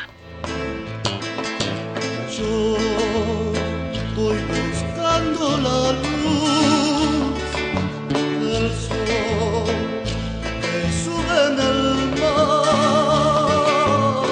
Bueno, qué sorprendido que estoy con esta provincia que no deja de brindarnos cosas realmente atractivas. Che, y quiero decir una cosa también, este, eh, eh, la música que estamos escuchando hoy, eh, tanto bueno de nuestros temas musicales presentados como la que estamos escuchando de fondo, ¿sabes qué? Son todos artistas talentosísimos que por ahí no tienen tanto, no son tan conocidos a nivel nacional, pero son todos artistas eh, fueguinos. Así que eso también quería decirlo porque tienen una, variedad y búsquenlos también en, Spotify, bueno, en YouTube, que realmente eh, es hermoso escucharlos. Eh, pero bueno, llegó nuestro momento favorito, al menos para mí, que es nuestro plan B, ¿no? Así es, llegó el momento de este lado B, que bueno, siempre nos gusta traerles esta opción distinta eh, así que nada, esta vez eh, nos vamos a dedicar, bueno, eh, esta parte para el programa a aquellos y aquellas viajeras intrépidas que buscan encontrar algo distinto para conocer, para recorrer y para descubrir. Es una provincia con tantos sitios sorprendentes que elegimos traerles dos planes muy especiales que permiten conocer la provincia en todo su esplendor, aún en los mares, en las islas y los territorios aledaños. Bueno, recordarán que en el episodio de Córdoba mencionamos una forma particular del turismo que habitualmente se suele mencionar como turismo oscuro y que tiene que ver los viajes a sitios asociados con la muerte, la tragedia, las catástrofes naturales o lo extraordinario. Siempre pensando que la importancia de estos lugares no se debe a las asociaciones relacionadas con el sufrimiento, sino principalmente a su valor histórico y patrimonial claro, cuando fuimos, por ejemplo, a, que hablamos del Hotel Edén, ¿se acuerdan de los fantasmas del Edén y de todo lo que pasaban en las zonas esas que hoy se, utilizan? Así que hoy tenemos una opción de turismo oscuro, pero mm, para en otro sentido, diría yo, ¿no? Así es. Un destino de turismo negro en Tierra del Fuego es la visita a la llamada cárcel del fin del mundo. En realidad se trata del Museo Marítimo y del Presidio de Ushuaia, como se llama oficialmente. Lo que ocurre es que el edificio de la vieja cárcel de Ushuaia en la actualidad es parte de un importante complejo museográfico que contiene el Museo Marítimo, Museo del Presidio, Museo Antártico y Museo de Arte Marino. Este sitio se encuentra abierto todo el año, de marzo a diciembre de 16 horas a 20 horas y de enero y febrero de 9 a 20 horas, aunque el acceso al museo es hasta 19.30 horas. Los días feriados se encuentran cerrados. Lo interesante de hacer el recorrido es con un guía que va desarrollando toda la historia del lugar y los personajes que por allí pasaron. La duración de la visita mínima es de una hora y lo aconsejable es hacerlo de dos horas. Bueno, un poco eh, las tarifas y el costo para ingresar a todos los museos es de 2.300 pesos y se utiliza con un pase que permite entrar y salir de cada uno. El ingreso para residentes argentinos tiene descuento y sale en 1.200 pesos y para los fueguinos 950. Un dato es que se puede pagar solo en efectivo, así que hay que llevar cash, hay que estar atentos a eso, siempre tener... Son cosas que uno siempre tiene que tener en cuenta, es cierto. Así es. Bueno, hacen descuento estudiantes, los menores de 12 entran gratis y hay un paquete familiar a costo reducido. Pero bueno, ahora les vamos a contar un poco más eh, sobre este destino. ¿De qué va? Sí, la cárcel tuvo su origen en un antiguo penal militar que funcionó en la inhóspita isla de los estados cuando eh, a principios del siglo XX se decidió trasladar este pequeño penal al caserío de Ushuaia, donde para entonces no había más de 50 viviendas. En el año 1902 se comienza con la construcción de lo que fue el Presidio Nacional y en 1904 se convirtió en el Presidio y cárcel de, reincidentes. En el año 1920 la cárcel contaba con cinco pabellones de 76 celdas exteriores cada uno. Llegó a alojar a 600 presidiarios y fue cerrada en 1947. La cárcel de Ushuaia fue famosa por sus duras condiciones de vida. Allí fueron recluidos diferentes criminales y presos políticos. Entre los más conocidos se destacan el petizo, orejudo, condenado por asesinato serial de niños y muerto en la prisión de Ushuaia, Simón Rau sí, eh, es el caso bastante conocido, eh, Simón Radowitzky, un anarquista ruso condenado por la muerte del jefe de policía Ramón Falcón, Mateo Banks, alias El Místico, condenado por matar a ocho personas en la localidad de Azul. Y por último, Néstor Aparicio, diputado radical que fue detenido después del golpe militar contra Hipólito Yrigoyen en el año 1930. Pero vale aclarar que no fue el único preso político que estuvo en la cárcel. Pero bueno, para conocer un poco más eh, sobre el lugar y saber más información, está, eh, cuenta con su propia página oficial, que se las vamos a dejar, es museomarítimo.com, que bueno, también se las vamos a estar dejando en las redes sociales.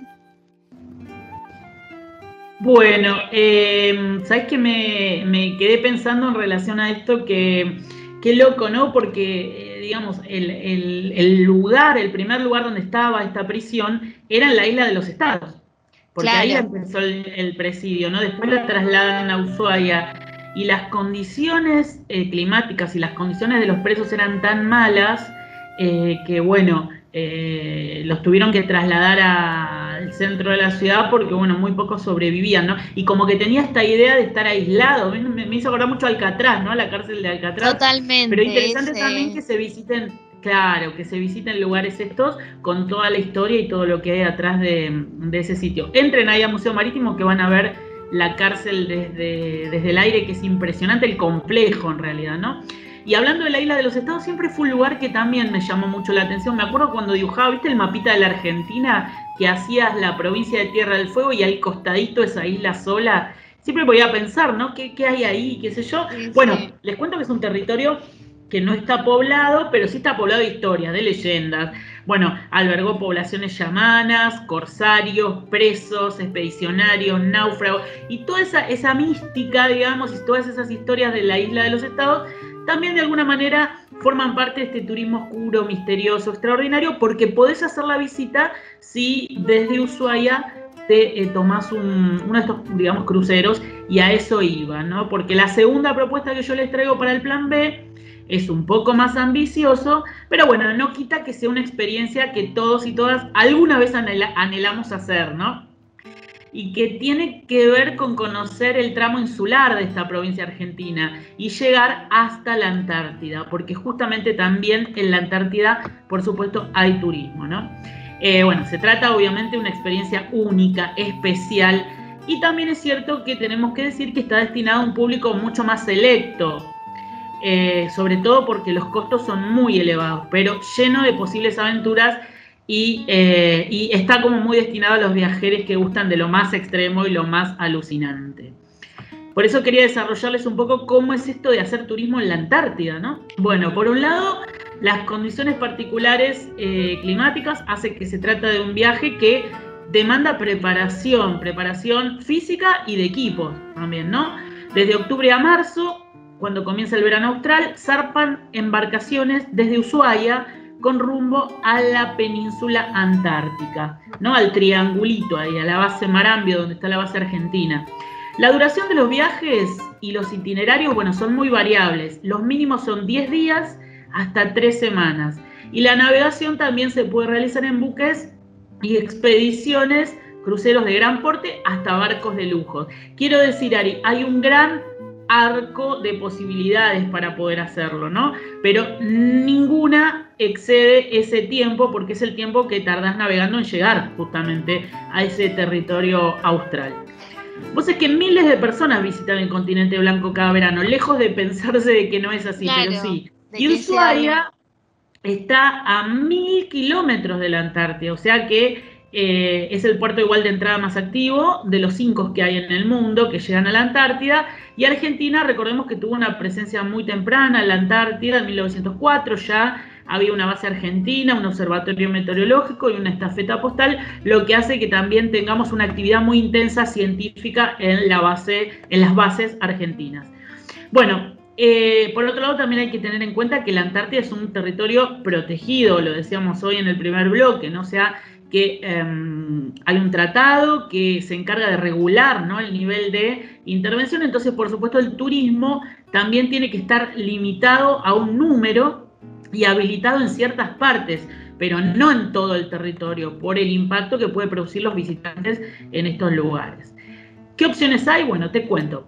Los itinerarios, decíamos recién, varían según la cantidad de días, los lugares que quieres recorrer, el tipo de embarcación y el servicio. En general, los circuitos que realizan la mayoría de las compañías, que son compañías navieras, comprenden eh, cuatro circuitos eh, habituales. El primero se llama Antártida Clásica, que este viaje tiene una duración más o menos de entre 10 y 12 días. Cruzás el pasaje de Drake, los barcos visitan las islas Shetland, la isla de excepción, la isla 25 de mayo, y luego desembarcan en la península y recorres lugares de la costa, ¿no? Eh, incluida el, Port Lockroy, que es una antigua base británica donde funciona un museo y hay eh, una estafeta postal y que está vinculada a toda esta historia de la, em, de la Argentina eh, en la Antártida. Esa es una opción y es la más común, y te voy a decir una cosa, y es la más barata. La segunda opción es Antártida vía Malvinas y Georgias del Sur. Este debe ser también alucinante porque este itinerario es el segundo más elegido después de ese viaje clásico. Porque además de visitar la península antártica, ofrece la posibilidad de explorar los paisajes, la fauna y del territorio de un lugar que para nosotros es muy, este, digamos, eh, muy importante en términos históricos y bueno, y por todo lo que representa, que es las Malvinas y las Islas Georgias del Sur, ¿no? Eh, bueno, ahí para los amantes también de la fauna es posible ver el famoso pingüino rey o emperador. Este viaje dura aproximadamente 20 a 22 días. Pensemos, Ari, que todo el tiempo estás arriba del crucero. Solamente eh, bajás en los destinos, en este caso, bueno, las islas estas, pero después volvés a, digamos, al, al buque. El tercero es cruzar el círculo polar antártico, que es la línea esa que está a los 66 grados 33 minutos. Permite explorar territorios que se encuentran más allá de la península, o sea, ya entras en el interior del continente blanco. Con una duración de 14 a 15 días, navegan por la costa de la Antártida hasta llegar al círculo polar y ahí también ves paisajes increíbles, hay veravistaje de ballenas, colonias de pingüinos, bueno, Tremendo. Y ahí sí ya empezás a depender de otros factores que son las condiciones antárticas, las condiciones del clima. Eso te limita que, por ejemplo, puedan llegar hasta, eh, se puede llegar hasta el interior de una base de Ucrania y de la base británica o hasta las islas que están más, más al extremo sur, pero ya ahí empieza a jugar mucho la cuestión del clima. Recordemos que aún viajando en pleno eh, verano austral, ¿no? Y la cuarta eh, opción es el circuito que se llama Mar de, Mar de Weddell, que es un itinerario que también es una verdadera aventura porque está ligado al recuerdo de la expedición de Shackleton en 1915, donde hubo un naufragio muy famoso y el barco se hundió en el hielo y en las aguas heladas, ¿no? Y por supuesto no hubo este, sobrevivientes. Tras partir de Ushuaia y cruzar el pasaje de Drake, los barcos recorren ese circuito habitual que hacía la famosa expedición del 15, ¿no? Y llegás también hasta la península, navegás las costas eh, en las zonas menos exploradas de la Antártida, ese es el más caro además, y posee, bueno, unos paisajes tremendamente increíbles, glaciares, témpano, hábitat de lobos marinos, albatros, la famosa foca de Weddell, que es una especie eh, única, y ofrece al pasajero la oportunidad de volar en helicóptero eso debe ser absolutamente increíble, arriba de todo ese continente helado, ¿no? Y llegar a ver el famoso pingüino emperador, aunque a veces eh, no es tan fácil. Pero bueno, después ahora contanos un poco cuánto sale también toda esta experiencia. Y por qué dijimos que era como más un sueño que una realidad para muchos de los viajeros y viajeras como nosotros. Bueno, hay varias empresas, te decía recién, la mayoría son empresas este, extranjeras que hacen estos recorridos y los precios varían de acuerdo al tipo de camarote que elegís en el barco. Hay camarotes de lujo, suite, comunes, con vista bueno, al interior, con vista al exterior, etc. Todos tienen pensión completa porque por supuesto este, pasás todo el tiempo arriba del barco, excepto las bebidas que se suelen pagar aparte, y las tarifas, está sentada, arrancan en los 7 mil dólares para el modelo más clásico, que era el primero, y pueden llegar a superar los 30 mil dólares en el caso de viajar en la suite de lujo, que es eh, el modelo más complejo. O sea que es eh, un número, digamos, ¿no? No solamente es una aventura por todo lo que implica, sino también porque los costos verdaderamente son muy, muy elevados. Y cierro con esto, bueno, no cierro porque eh, no voy a cerrar yo, va a cerrar un amigo, pero sí te digo que, em, bueno, como plus, algunas cosas y experiencias insólitas que puedes hacer en la Antártida, aunque no lo creas. Primero, acampar bajo las estrellas, o sea, glamping. También hay glamping en la Antártida. Hay agencias que te ofrecen el mejor servicio de glamping, bueno, con todo lo que describías vos, equipo, ropa, etcétera en la zona que se llama Campamento Glaciar Unión. Segundo, podés nadar en agua polar. Esto no sé si me animaría, pero habitualmente se hace en las aguas heladas de la playa de la isla de Excepción. Hay guías expertos a tu alrededor que vos te metés, creo que podés estar un tiempo, porque si no te imaginas, y cuando salís te alojan y te calientan con mantas preparadas y chocolate caliente para recuperar la temperatura. Bueno, es una experiencia. Tercero, escalar el Monte Bisón, que eh, eh, implica escalar la montaña más alta de la Antártida, es una de las siete cumbres más elevadas del mundo, lo que lo convierte en una visita obligada para todos aquellos alpinistas amantes de los eh, desafíos e inclusive buscar el Santo Grial, que bueno, entre tantas de las leyendas es que dice que está escondido en la Antártida. Después una cuarta opción es hacer kayak con las ballenas, alrededor de ballenas, tampoco sé si me animaría, pero bueno, es una de las actividades de aventura que son frecuentes en el continente, paseas rodeado de iceberg, aguas tranquilas y enormes glaciares, quedando constantemente sorprendido por el paisaje que no se puede creer, y visitar una pingüinera, decíamos, hay seis tipos eh, de pingüinos que viven en la Antártida y son uno eh, de los animales más eh, frecuentes en todo el continente, así que es muy probable que los encuentres si vas por ahí. Estos cinco experiencias que describí, por supuesto, son todas aparte en cuanto a costos de lo que implican las tarifas de los cruceros, ¿no? O sea, vos ahí podés ir contratando todas estas cuestiones al margen de los cruceros. Así que bueno, un plan B muy distinto, pero no queríamos dejar también de contar un poco cómo es esto de hacer turismo en un continente tan extraño y, tan poco frecuente para nosotros, ¿no? Que estamos tan lejos y en paisajes que verdaderamente deben ser eh, alucinantes. Pero bueno, Ari, quiero cerrar este segmento del plan B eh, con otro amigo viajero eh, y en este caso es muy especial porque se trata de alguien que está muy vinculado a la Antártida, a la Antártida Argentina, se llama Fabián, Fabián Juárez, y nos va a contar un poco cómo es vivir, trabajar y habitar este sector tan extremo de nuestro país. Mi nombre es Fabián Edgardo Juárez, soy maestro bicontinental, actualmente referente antártico del Ministerio de Educación, Cultura, Ciencia y Tecnología de la provincia de Tierra del Fuego, Antártida e Isla del Atlántico Sur. Bueno, eh, eh, mi función actualmente como referente antártico es justamente coordinar y acompañar eh, al, junto al equipo de supervisión y el Ministerio de Educación, la Secretaría de Malvinas, al proceso de selección de la pareja de docentes que va a cumplir funciones el ciclo 2022 en la Escuela 38 de Base Esperanza. mi experiencia como docente es docente de Antártida Arranca en el 2004 junto a mi esposa, Carmen María, y a nuestros hijos Kevin y Aixa. Fuimos seleccionados para trabajar en la única escuela que funciona hoy en el continente antártico. Eh, después, eh, bueno, tuvimos otra campaña en el 2010 y una tercera campaña en el 2013. Básicamente, la escuela es una escuela rural que trabaja un plurigrado y, a la cual asisten los niños hijos del personal que va a cumplir funciones en la campaña antártica para, ese, para cada ciclo. La dotación se renueva todos los años y Base Esperanza es una, una de las seis bases permanentes que tiene la Argentina actualmente funcionando en el continente, de la cual está administrada o eh, eh, se encarga la parte de mantenimiento y logística el, ejército argentino.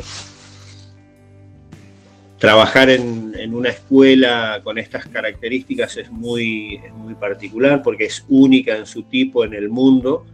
eh, en condiciones eh, climáticas muy duras, donde puede llegar a, hacer temperaturas de hasta 40 grados bajo cero, con sensación de hasta 80 bajo cero, vientos de hasta 330 kilómetros por hora. Y mm, eh, en el lugar se, se convive durante todo un ciclo eh, aproximadamente entre 50 y 60 personas, que somos las que vamos a integrar eh, la campaña antártica. Eh, como decía, es una base científica, pero funciona la escuela, funciona una emisora de radio nacional, LRA 36, Arcángel San Gabriel. allí las clases se dan a diario, es una escuela jornada completa, donde se comparte con los niños en plurigrado y los chicos de educación secundaria estudian a distancia a través del, del, CADEA, que es el sistema de educación que tiene el ejército argentino. Por sus condiciones, la, la base Esperanza, bueno, recibe a la, dotación cada año, eh, se renueva completamente, eh, van entre 7 y 9 familias, los docentes somos de la provincia de Tierra del Fuego, porque la escuela pertenece a esta provincia.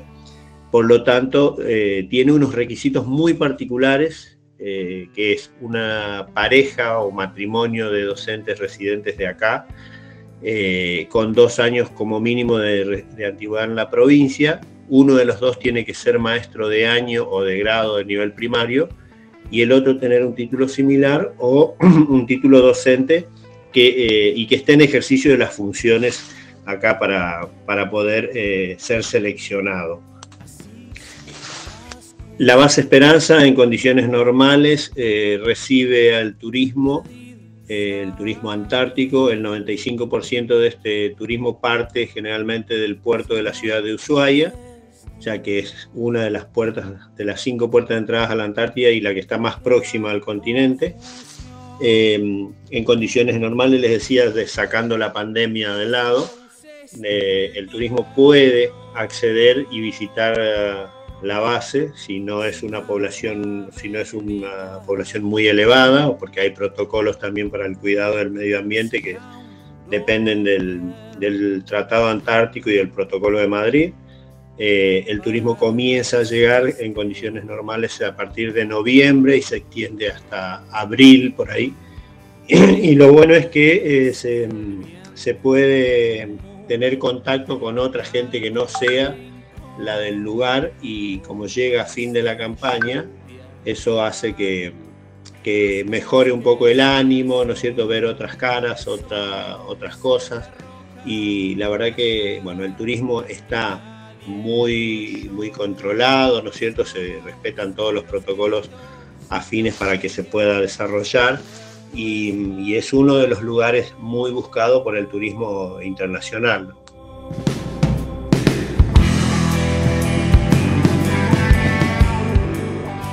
Bueno, Fabi, ¿te parece si escuchamos otra canción? Sí, seguimos con este recorrido de artistas fueguinos y vamos a escuchar ahora a Fran Beltrán, que es una de las promesas jóvenes de la música de Tierra del Fuego. Es un compositor, músico y docente nacido en Río Grande, en la provincia de Tierra del Fuego. El desarraigo y los breves viajes en invierno a su provincia lo guiaron en una búsqueda estética compositiva vinculada con estas inhóspitas tierras australes. Vamos a escuchar Faro del álbum Puentes Aéreos con letras de Nini Bernadelo y música y voz de Fran Beltrán. Te veo desde la materia oscura y convulsionada de rocas y mar, ascendiendo dueño del, dueño del cielo, de bosques y mareas para abrir los suntuosos ramos de vapor y nieblas del aire tormentoso y así diseñar en el último espacio, espacio del mundo, un decir sin objeto ni voz ni sonido.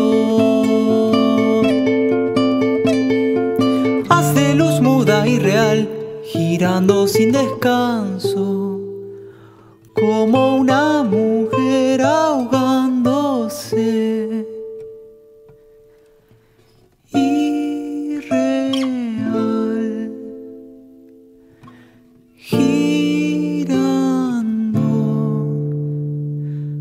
Descanso.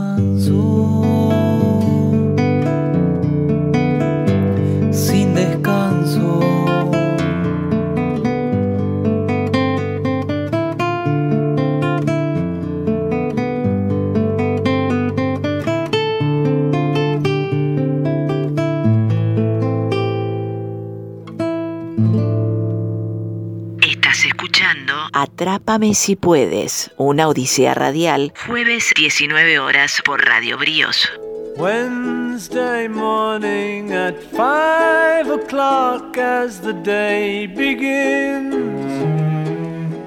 Y bueno, seguimos en este programa número 13 de Atrápame si puedes, una odisea radial. Estamos aquí por Radio Bríos todos los jueves y nos estamos ya eh, preparando para el final de este viaje maravilloso que hemos tenido por esta provincia que, como bien dijo mi compañera al comienzo de, de nuestro, de nuestra edición de hoy, nos va a sorprender y realmente, por lo menos no sé, vos, Ari, a mí me dejó absolutamente sorprendido y con ganas de visitarla ahora mismo.